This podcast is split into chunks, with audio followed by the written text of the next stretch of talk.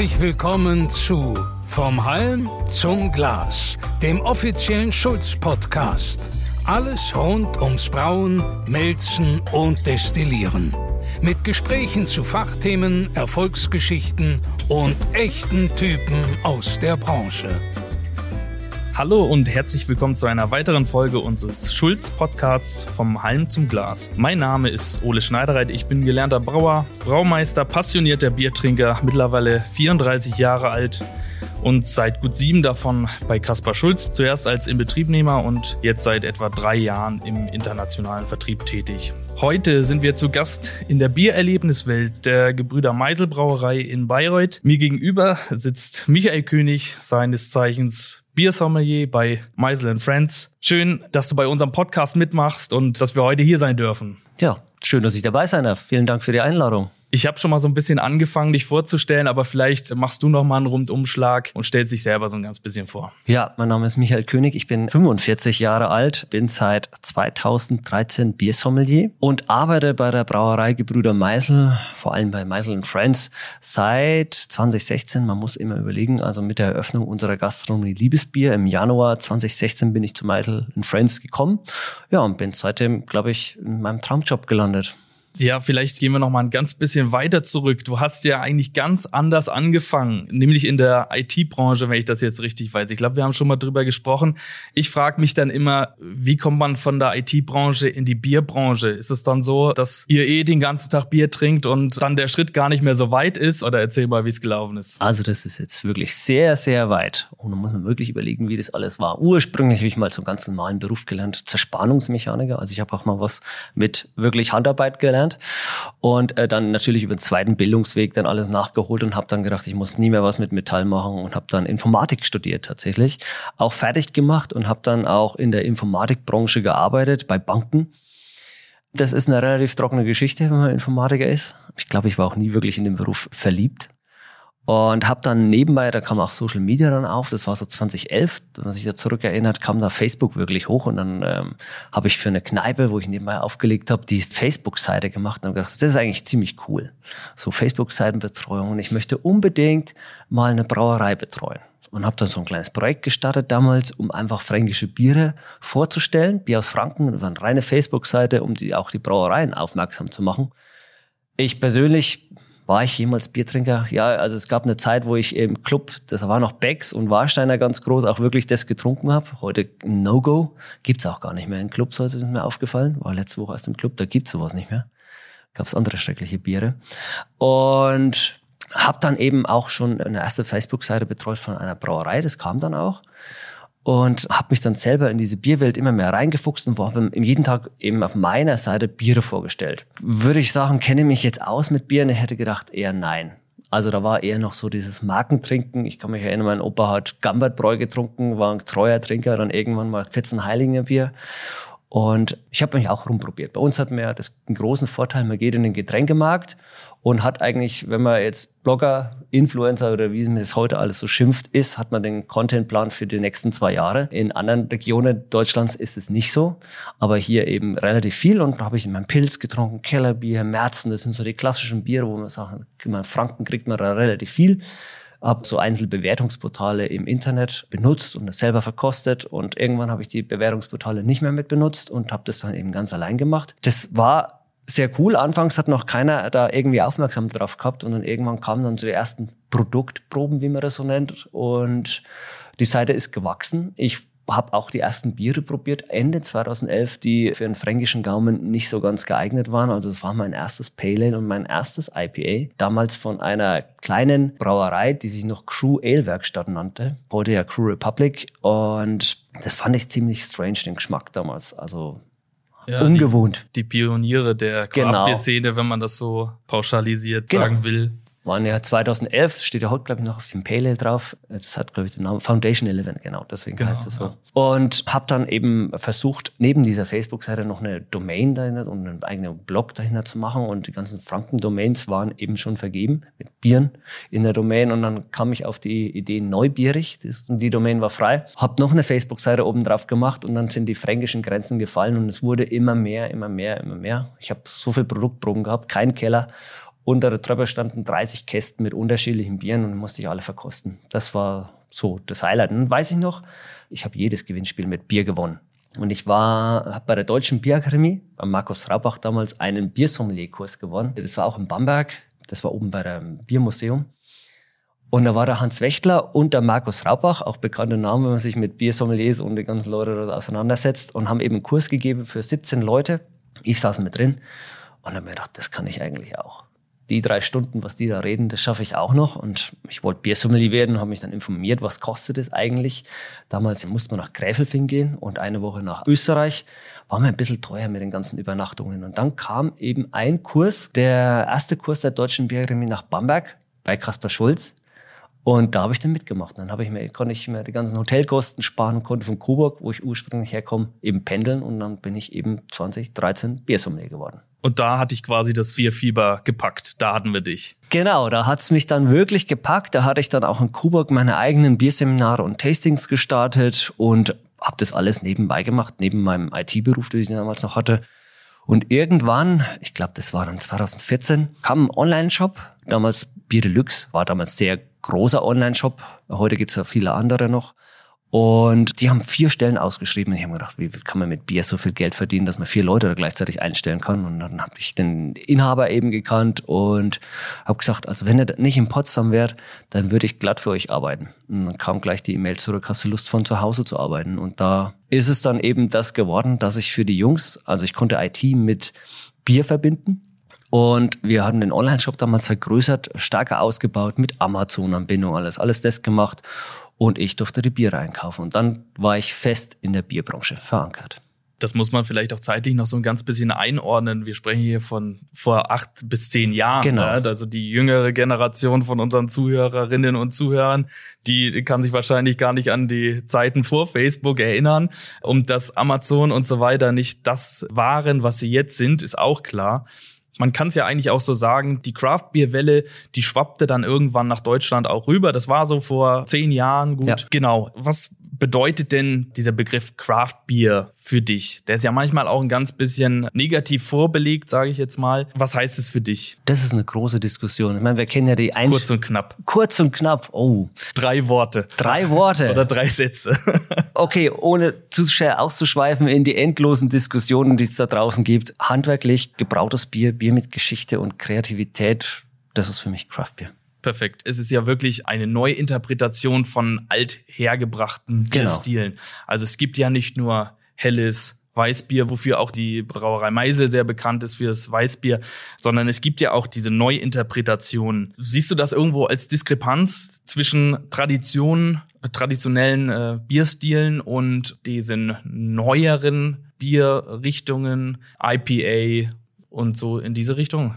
Ich glaube nicht. Ich glaube, das bereichert sich gegenseitig. Also ich glaube, wenn man jetzt hier in diese Biererlebniswelt in, zu Meisel Friends schaut, Meisel Friends gibt es seit 2012, auch einer der Pioniere nebenbei für mich auch. Und eine mittelständische Brauerei, die eben besondere Bierstile macht. Ich glaube, Meisel Friends und auch diese Biererlebniswelt und diese Gastronomie wäre nicht da ohne diese Biere.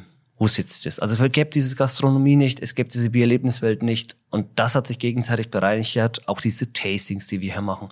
All das nur mit diesen Bierstilen. Und wenn man jetzt als mittelständische Brauerei überlegt, natürlich solche Biere zu machen, dann muss man sich natürlich allen überlegen, wie führe ich meine Bestandskunden an solche Produkte ran. Und dass das ein zartes Pflänzchen ist, das muss man natürlich auch dazu sagen. Aber man bereichert sich auf jeden Fall gegenseitig, würde ich sagen.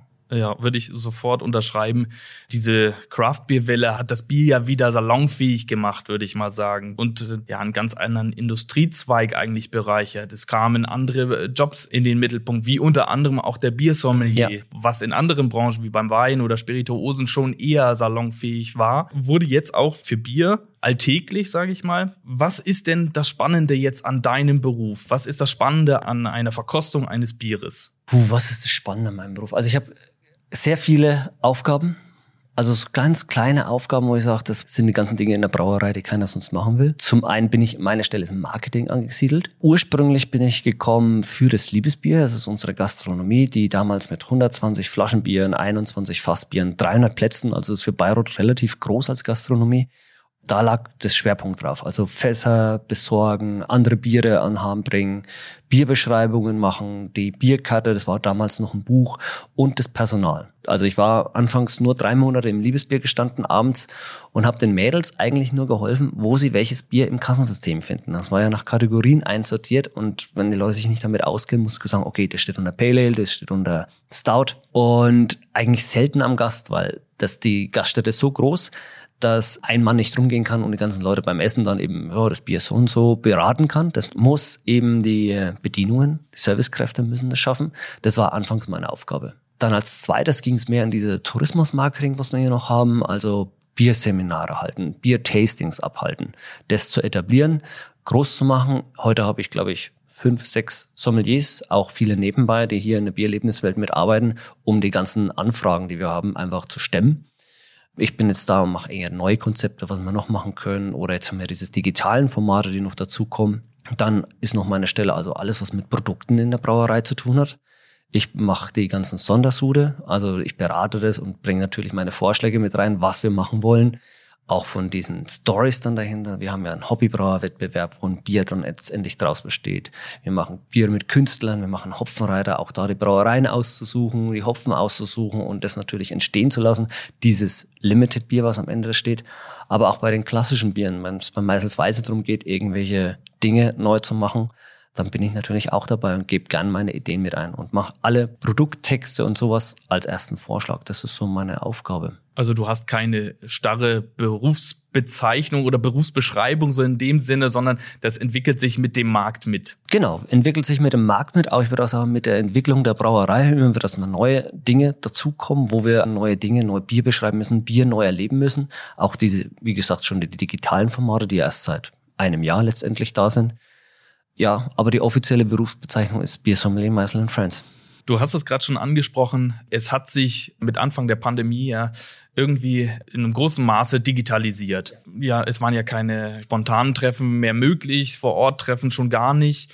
Welche Möglichkeit habt ihr gefunden, am Kunden dran zu bleiben, beziehungsweise euer Sortiment bekannter zu machen und auch deine Tätigkeit, das Verkosten und Näherbringen der Bierstile weiterzuführen? Also ich würde zugeben, dass ich mich sehr lange gesträubt habe, digitale Formate zu machen. Ich empfand es nicht so als sexy, jetzt mich vom Laptop, wenn ich jetzt schon den ganzen Arbeitstag vom Laptop verbringe, und mich dann abends auch noch im Homeoffice dahin zu setzen und mit den Leuten jetzt noch ein paar Biere zu verkosten. Und auch Präsentationsmöglichkeiten, die Interaktionsmöglichkeit hat gefehlt. All das fand ich nicht sexy. Ja, ich glaube, das ging uns allen so, dass man äh, sich da nur schwierig dran gewöhnen konnte. Aber ihr habt ja jetzt eine ganze Palette auch an digitalen Möglichkeiten etabliert, wie zum Beispiel die Online-Tastings oder Food Pairing. Du hast es auch schon angesprochen, die Kombination mit Kunst, also die Art Beers. Also gehen wir jetzt noch eine Facette weiter quasi. Auf dem Gelände des Liebesbieres wurde ja jetzt auch das Urban Art Hotel eröffnet. Erzähl doch dazu mal ein bisschen was. Wie kommt man von Bier zur Kunst? Vom Bier zur Kunst. Ich bin sagen, ich bin kein so großer Kunstanhänger, aber wie ich zum ersten Mal im Liebesbier rein war und diese ganzen Bilder gesehen habe, also man siehst dort überall Street Art. Ich persönlich kenne mich jetzt nicht aus mit den ganzen Künstlern. Irgendwann hat mir jemand gesagt, du, das ist aus aller Welt. Das sind Künstler aus San Francisco, Künstler aus Berlin, aus Spanien. Kommen die her und malen diese Bilder. Ich habe auch mal ein Bild gesehen und einen Preis dahinter gedacht, wow, das ist ordentlich, so ein Preis. Und der Geschäftsführer mit vom Liebesbier, Thomas Wenk, der ist sehr kunstfanat und ich glaube, da hat auch Jeff, unseren Inhaber, letztendlich auf diese Schiene gebracht und hat dann gesehen, dass da vielleicht gewisse Gemeinsamkeiten entstehen. Also Bier ist Kunst und Handwerk und genauso sind diese Bilder Street Art auch Kunst und auch Handwerk. Und wir hatten ja dann das erste Bier letztendlich, was wir gebraut haben, als Limited Bier war ja der Hopfenreiter und das ist schon eine Street Art Bild gewesen. Das ist vom Künstler Wiedam aus Berlin, diese Figur, die hier im Liebesbier eben im Flur auch zu sehen ist. Und ich habe damals zum Chef gesagt, wie wir noch im Baubüro waren, wie ich das Bild gesehen habe, daraus müssen wir ein Bier machen. Und er hat gesagt, das ist eine coole Idee. Lass uns da ein richtig schön hopfiges Double IPA machen. Und der Hopfenreiter ist ja heute einer unserer stärksten Limited Biere mit den meisten Suden, die wir machen. Und dann kam so die Idee, wir könnten eigentlich mit einem Künstler zusammen, weil damals gab es so eine Street Art Ausstellung in Bayreuth, ein Bier zusammen machen. Und gleichzeitig findet in Bayreuth noch eine Ausstellung statt. Und so ist diese Idee für das Thema Art Bier geboren worden. Wir sind mittlerweile in der, hoffentlich verzähle ich mich nicht, in der vierten Auflage vom Art Bier. Und durch diese Verbindung zu der Street Art hin hat das Thema eigentlich, also wir hatten eine Geschichte hinter einem Limited. Es war nicht nur einfach irgendein IPA, das wir gebraucht haben, sondern wir konnten was erzählen zu dem Thema. Und das haben wir ungefähr, also wir ein Jahr später wieder nachgeholt, haben uns wieder neue Künstler gesucht. Und die Idee eines Hotels gab es schon von Anfang an hier auf dem Gelände. Direkt gegenüber war eine Gastronomie, da hat der Pächter gewechselt und dann konnten wir natürlich das auch ausbauen. Es war ein Meißelgebäude. Und die Idee, die dann Thomas Wenk, der Inhaber vom Liebesbier und auch Jeff Meisel hatten, das als ein Urban Art Schrägstrich Street Art Hotel zu machen. Und es wurden aus der ganzen Welt zusammen mit einer Berliner Künstlerin, die hat das alles organisiert. Das war der Hera, der auf dem dritten Artbier war.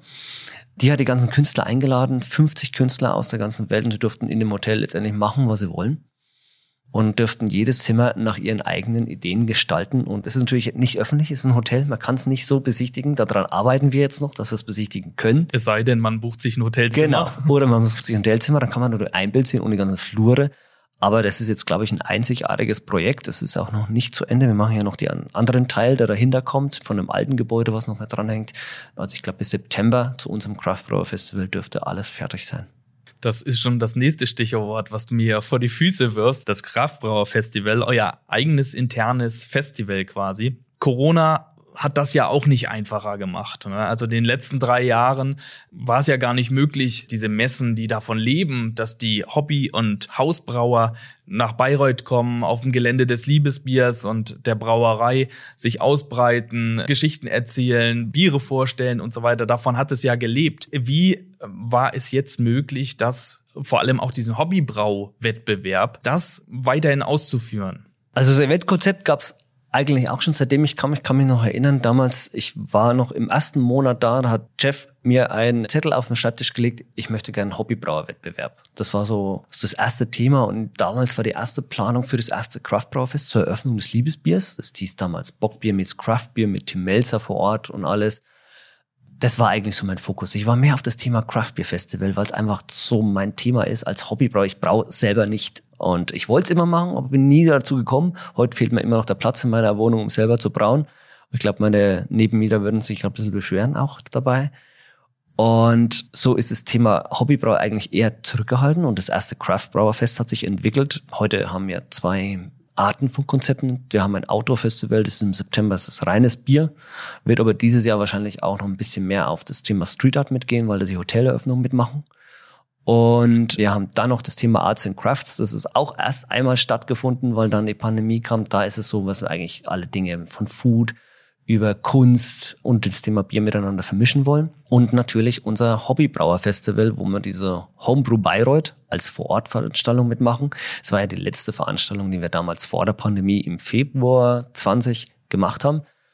Und danach ging's runter und dann konnten wir eben alle Festivals nicht mehr durchführen. Ich finde digitale Craft Beer Festivals, da mache das finde ich so, naja. Da fehlt was. Da fehlt was.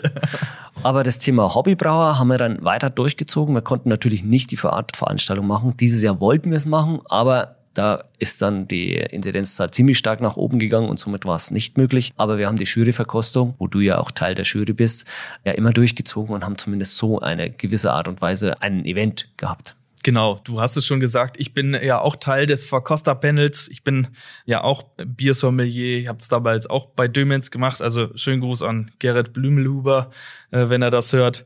Der Hobbybrau-Wettbewerb, der fand ja dieses Jahr zum fünften Mal auch statt. Das Thema, du guckst so ein bisschen skeptisch. Ich, ich, ich zähle gerade nach, glaube, Kopf, ob das wirklich so war. Aber ich glaube ja, das war der ja. fünfte. Es läuft dann ja immer so ab, es wird im Vorfeld ein Bierstil vorgegeben mit den Eckdaten, Stammwürze, Farbe und so weiter und so fort. Und da dürfen dann Hobbybrauer zu Hause sich austoben, in diesen vorgegebenen Grenzen das Bier einschicken und dann setzt sich ein Verkosterpanel zusammen und verkostet diese Biere eben. Dieses Jahr hatten wir ein American Style Amber beziehungsweise Red Ale. Ja. Total spannend. Wir haben offensichtlich auch ein gutes gefunden. Kannst du vielleicht mal ein bisschen Resümee ziehen aus den letzten fünf Jahren? Wie hat sich das Ganze auch zahlentechnisch, wenn du das jetzt im Kopf hast, entwickelt? Im ersten Jahr war die Resonanz da ähnlich, weil in diesem Jahr wurden ja, glaube ich, 106 Biere eingesendet. Mhm. Das ist ja schon ein Also wir waren, Kennzahl. anfangs hatten wir noch keine feste Veranstaltung dazu. Es gab damals, das war da jetzt auch gerade der World Beer Cup hier stattfindet, da ist die Idee ursprünglich mal gegründet worden mit der Andrea Karlreit von der Braubeviale, dass wir das zusammen Kooperation machen und eben so einen Hobbybrauerwettbewerb ins Leben rufen, weil sie ja auch auf der Braubeviale stärker auf das Thema Hobbybrauer gehen wollen. Und sind auch relativ schnell tätig geworden und haben, glaube ich, 20, heute haben wir 20, 2018 oder 19, muss ich nochmal nachschauen. Ist, man verliert ein bisschen in dieser Pandemie wirklich die Jahreszahlen. Haben wir zum Craftbrauer Festival unseren ersten Wettbewerb ohne feste Veranstaltung für Hobbybrauer eben nur den Wettbewerb ins Leben gerufen. Und ich glaube, es dürften um die 40 bis 45 Einreichungen gewesen sein. Damals das Thema Weizen in aller Art. Das würde ich heute nicht mehr so machen. Ich würde es heute eher spezifizieren, weil ein Weizen Doppelbock gewonnen hat. Die Bockbiere gewinnen dann natürlich immer gegenüber den normalen Bieren. Das würde ich heute anders machen, aber es hat damals eben einer aus Schrobenhausen gewonnen, der Max, genau, der durfte dann zum ersten Mal sein Weizen Doppelbock bei uns brauen.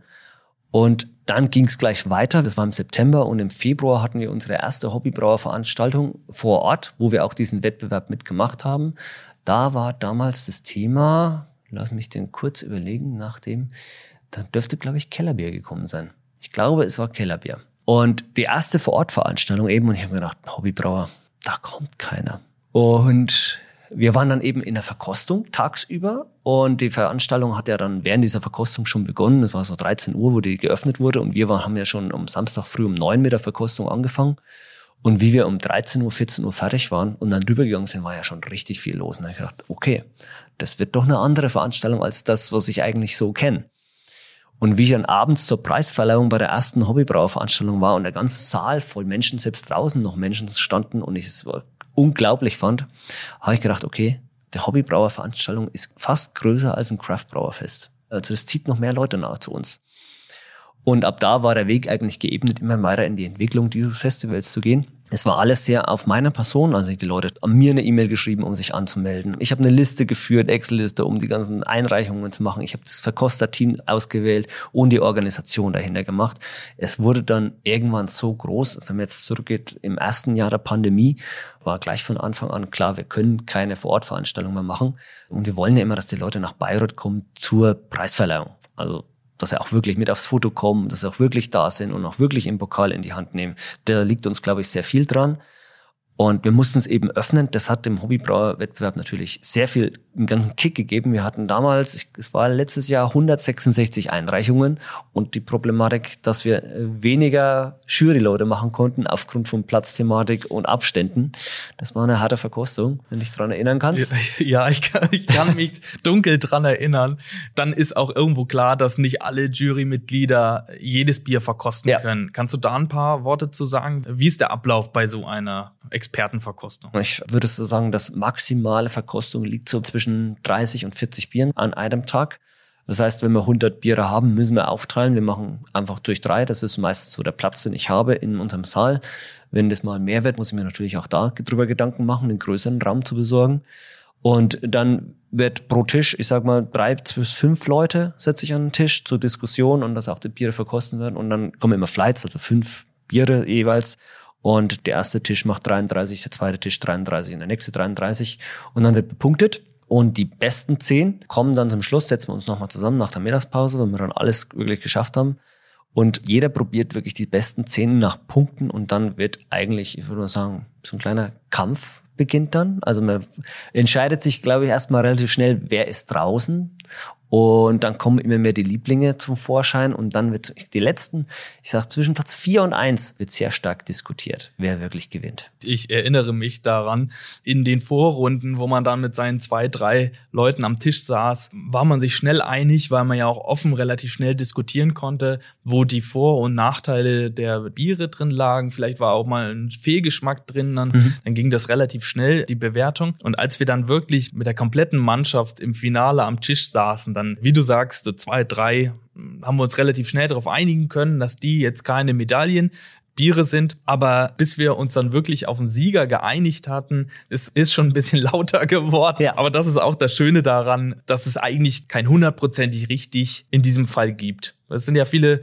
Geschmäcker, die auch ein ganz bisschen anders sind. Aber ich denke, wir haben einen super ersten Platz rausgefunden und ja. es hat super viel Spaß gemacht. Der Sieger bekommt ja einen ganz besonderen Preis. Genau, er darf zu uns kommen, er wird eingeladen, darf bei uns schlafen und darf bei uns sich den ganzen Tag beim Brautag freuen auf viele, viele Biere, die es zum Verkosten gibt und natürlich nebenbei ein bisschen sein Bier brauen. Genau, sein Bier wird auf die große Anlage 25 Hektoliter abgescaled, sagt man, glaube genau. ich, im, auf Neudeutsch.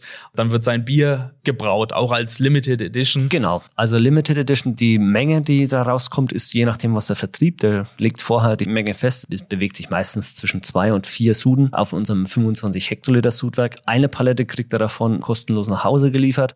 Und natürlich hat das Erlebnis des Brautages. Dann kommt noch die Braubeviale, die auch noch, normalerweise findet die Braubeviale noch im Nachgang ja statt. Zu dem Zeitpunkt wird ja auch das Bier released im November. Und dort wird eigentlich auch noch vor Ort verkostet, dieses Jahr nicht möglich, aber ich glaube, die Braubeviale hat ja auch noch eine digitale Plattform, wo die ein oder andere Event ja auch noch stattfinden kann. Wir sind jetzt schon mit dem Hobbybrauer in Kontakt, weil wir müssen mit der Etikettendesign-Entwicklung und Kronkorkenbestellung müssen wir relativ weit vorne anfangen, aufgrund von verschiedenen Lieferproblematiken, die es aktuell gibt wir haben das immer eigentlich am Brautag festgelegt, wenn er vor Ort ist, aber wir müssen jetzt schon viel eher anfangen und machen das schon digital mit ihm aus. Ja.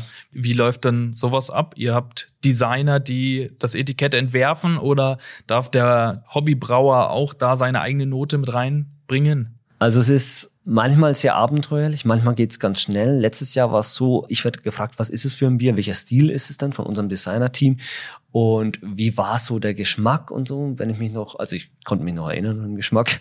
Sehr gut. Und hab, hab's dann gesagt, dass okay, dann machen wir schon mal was. Die Biere haben ja meistens auch einen Namen schon. Das letzte Jahr hieß Tropical Coast. Also da schwebt unseren Designer natürlich schon was im Kopf. Sie haben schon mal vorgearbeitet, da auch einen digitalen Termin vorab, haben es gezeigt, nehme ich. So einfach war es letztes Jahr. Dieses Jahr haben wir jetzt letzte Woche oder vor zwei Wochen hatten wir den Termin eben gemacht und das ist ja ein Amber Red also die Farbe, die Farbgebung des Bieres ist schon mal vorgegeben. Danach geht auch schon mal die Grundfarbgestaltung des Etiketts. Und dann kommen natürlich so die ersten Ideen von, ja, wenn das Bier das Etikett, kann das ein bisschen auch seine, kann das, kann das mal transparent werden und solche Dinge kommen dann als Frage. Und dann kommt, ich hätte gerne einen Drachen, ich hätte gerne das, das machen wir ein Team, da haben sie also okay, intern nochmal das bisschen diskutiert. Ja, wie soll der Drache ausschauen? Dann kam vom Bernstein, dann kam vom diesen Jurassic Park Ei, da geht so, in diese Richtung geht es so. Aber da ist dann auch der Hobbybrauer immer dabei. Da ist der Hobbybrauer dabei, ne? Das soll ja. sein Etikett sein. Ich kann mich wunderbar erinnern beim Max, unseren ersten Gewinner, der aus Schrobenhausen kam. Das Bier hieß Twin Peak. Automatisch kommt dann ein Berg und kann ich noch irgendwie Spargel drauf haben? Das war die Frage, weil er aus Schrobenhausen, ja, weil er aus Schrobenhausen kam und dann gesagt, nee, das ist jetzt nicht so vorteilhaft, wenn man das auf das Bieretikett drauf macht. Aber es war dann nur der Berg. Gibt es schon einen Namen für das jetzige Bier? Genau, das hat schon einen Namen. Das heißt Flaming Amber. Aber das muss ja auch erst immer noch mit markenrechtlich gecheckt werden, ob es das Bier nicht schon irgendwo gibt. Da kann man ja auch relativ schnell in äh, Probleme kommen. Aber ich glaube, das wird Flaming Amber heißen. Das war ja ohnehin der interne Name, den der Hobbybrauer vorgegeben genau. hat, glaube ich. Und der Name passt super, finde ich. Und ja. auf was können wir uns denn nächstes Jahr freuen? Gibt es da schon einen Bierstil, der vorgegeben ist? Oh, darfst ich, du schon was sagen? Ich glaube, es ist noch nicht final abgeschlossen. Wir legen uns immer im September des Vorjahres fest für alle Limited im nächsten Jahr. Also haben wir noch ein bisschen. Wir haben noch ein bisschen, aber ich glaube, dass Chef bei der digitalen Preisverleihung so aus dem Ärmel schon ein Bierstil rausgeschossen hat. Ich glaube, es war ein dunkles, also klassisch. Ich muss mir das aber noch mal wirklich anschauen, ob das wirklich bestätigt wurde von allen, weil es ist intern immer eine Riesendiskussion. Was machen wir? Also können die Hobbybrauer jetzt schon mal loslegen Richtung Dunkles wir, und. Wir werden äh, auf jeden Fall relativ bald, weil das wissen wir doch, je eher, desto besser. Die wollen ein, zwei Probesude vorher ja. noch machen und ich glaube, dass im September spätestens alles kommt. Jetzt haben wir so viel über Bier geredet, über Preisverleihung und so weiter. Vergangene Woche habt ihr auch wieder mal einen Preis eingeheimst für euer Hoppy Hell von Meisel Friends. Mhm. Und zwar in der Kategorie Helles New Style im Jahr 2022. Und du durftest zusammen mit Markus, dem Braumeister, dann diesen Preis entgegennehmen. Natürlich herzlichen Glückwunsch von unserer Seite Dankeschön, dazu. Dankeschön. Ich würde jetzt einfach mal sagen, wir verkosten das jetzt erstmal und du sagst zwei, drei Worte dazu. Okay, also Hoppy Hell ähm, du kannst es, ich gebe dir schon mal die Gläser, du kannst es natürlich einschenken. Vielleicht ganz witzig, das ist jetzt eines unserer jüngsten Biere in der Session-Linie. Session sind unsere 0,33er Flaschen. Jawohl, das sind die Geräusche, die wir hören wollen. So nebenbei für die Zuhörer, wir nehmen diesen Podcast Montag früh um 10.05 Uhr auf. Ja, Ich das meine, war der. irgendwo auf der Welt wird bestimmt schon 4 Uhr sein. Also Genau. ähm, außerdem trinken wir ja hier nicht klassisch Bier, sondern wir verkosten einen Bierstil. Ich versuche mal das einzuschenken, so dass Ja. man es auch hört. Es gibt andere Podcasts.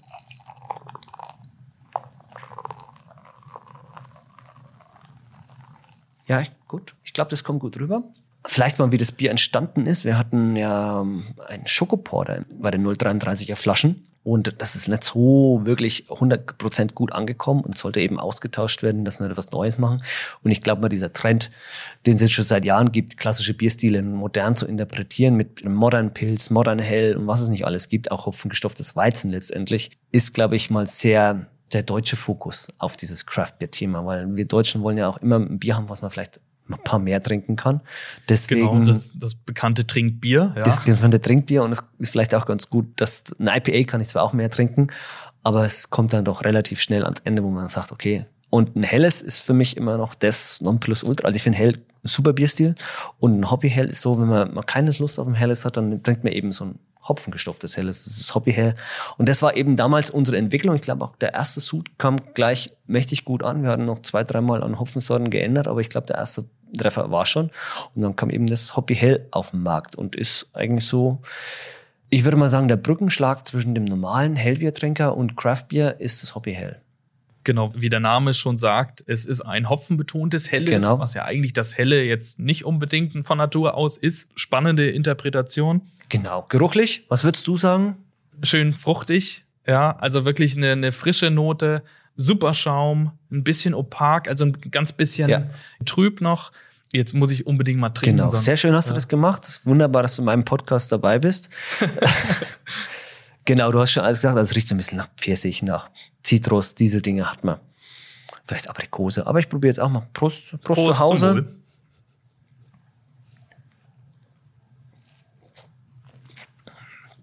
Genau. Wunderbar leicht zu trinken. Genau, Sehr richtig erfrischend. schön, richtig schön schlank, wie ein helles so ist. Hochvergoren. Ja, macht Spaß. Hat man am liebsten, es ist immer noch Montag früh, aber äh, Haben wir noch ein paar Stunden. wir haben noch ein paar Stunden. Wie lange nehmen wir noch auf? also man, ich hole noch ein paar Bier. Ja, auf jeden Fall. Es lässt, sich- lässt sich super trinken und ich finde es auch nach wie vor ein Bombenbier. Ja, ein würdiger Gewinner, vor allem wenn es wirklich heiß draußen ist. Wenn das eiskalt mal getrunken wird, dann Ja, ist es genau das Richtige. Sehr schön. Dann sind wir schon wieder am Ende unserer heutigen Episode des Schulz-Podcasts vom Heim zum Glas angekommen. Beim Glas sind wir jetzt gerade. Da ist schon Bier drin. Ich bedanke mich recht herzlich bei dir, Michael, dass wir hier sein durften. Danke auch. Für die tollen Gespräche und für alle die, die keine Podcast-Folge mehr verpassen wollen. Die abonnieren unseren Channel. Ansonsten gibt es die überall, wo es Podcasts gibt. Also bis zum nächsten Mal. ciao, macht's gut. Alles rund ums Brauen, Melzen und Destillieren. Das war Vom Halm zum Glas, der exklusive Schulz-Podcast. Genusstechnik seit 1677. Made in Bamberg. Weitere Informationen finden Sie auf kasper-schulz.de. Dieser Podcast wurde produziert von Access Visuals, Film- und Videoproduktion aus Bamberg. access-visuals.de